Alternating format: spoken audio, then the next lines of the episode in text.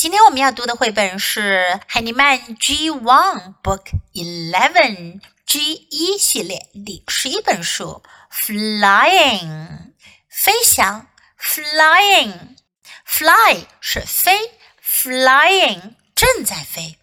First, let's listen to the book. Flying. I can see a train.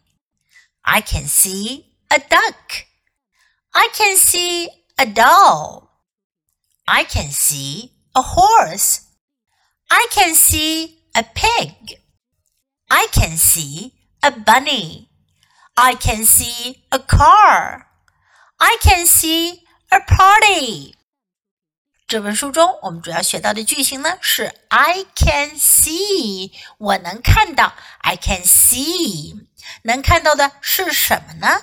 这是一只小狗开着它的小飞机在空中飞行，然后看到了很多很多的玩具。我们来看看都有什么吧。A train，火车；train，a duck，鸭子；duck，a doll，洋娃娃。布娃娃 doll，a horse 马 horse，a pig 猪 pig，a bunny 兔子 bunny，a car 汽车 car，a party 一个派对一次聚会 party。Do you always have a birthday party on your birthday? 过生日的时候，你们是不是都会开生日派对呢？生日派对叫做 birthday party。如果一直有跟着 Jess 老师读海尼曼的小朋友，一定很熟悉这本书当中出现的这些英文单词。OK，now let's read the book together, sentence by sentence. Flying.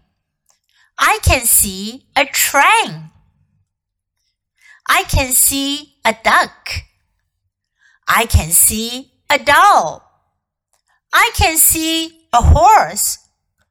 I can see a pig. I can see a bunny. I can see a car. I can see a party. 读完这本书，下一次你可以用 "I can see" 这个句型来表达你所看到的东西哦。 这本书我们就读到这里，你都学会了吗？别忘了反复练习，你才能熟练掌握哦。Until next time, goodbye.